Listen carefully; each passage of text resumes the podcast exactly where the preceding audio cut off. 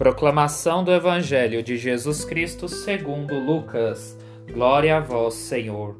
Naquele tempo, veio Jesus à cidade de Nazaré, onde se tinha criado, conforme seu costume. Entrou na sinagoga no sábado e levantou-se para fazer a leitura. Deram-lhe o livro do profeta Isaías. Abrindo o livro, Jesus achou a passagem em que está escrito: O Espírito do Senhor está sobre mim porque ele me consagrou com a unção para anunciar a boa nova aos pobres, enviou-me para proclamar a libertação aos cativos e aos cegos a recuperação da vista, para libertar os oprimidos e para proclamar um ano da graça do Senhor. Depois fechou o livro, entregou-o ao ajudante e sentou-se. Todos os que estavam na sinagoga tinham os olhos fixos nele.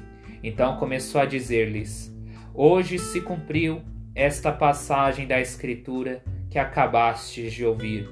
Todos davam testemunho a seu respeito, admirados com as palavras cheias de encanto que saíam da sua boca, e diziam: Não é este o filho de José? Jesus, porém, disse: Sem dúvida, vós me repetireis o provérbio: Médico, cura-te a ti mesmo. Faze também aqui em tua terra tudo o que ouvimos dizer que fizestes em Cafarnaum. E acrescentou: Em verdade eu vos digo que nenhum profeta é bem recebido em sua pátria. De fato, eu vos digo: no tempo do profeta Elias, quando não choveu durante três anos e seis meses, e houve grande fome em toda a região, havia muitas viúvas em Israel no entanto, a nenhuma delas foi enviado Elias, senão a uma viúva que vivia em Serepta, na Sidônia. E no tempo do profeta Eliseu havia muitos leprosos em Israel. Contudo, nenhum deles foi curado, mas sim Naamã, o sírio.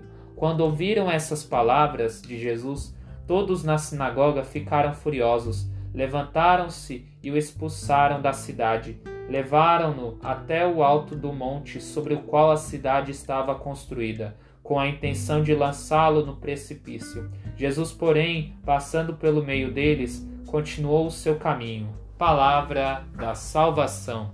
Glória a vós, Senhor. Jesus veio ao mundo para anunciar a boa nova, porque com a palavra de Deus teremos o acesso às revelações de Jesus e que nos capacita de estar revelando a nossa missão ao mundo.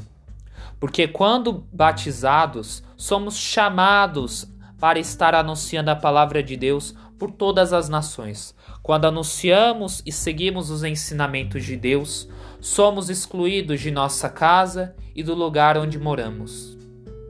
Porque vivemos em uma sociedade que prefere ouvir coisas que agradam do que ouvir coisas que salvam.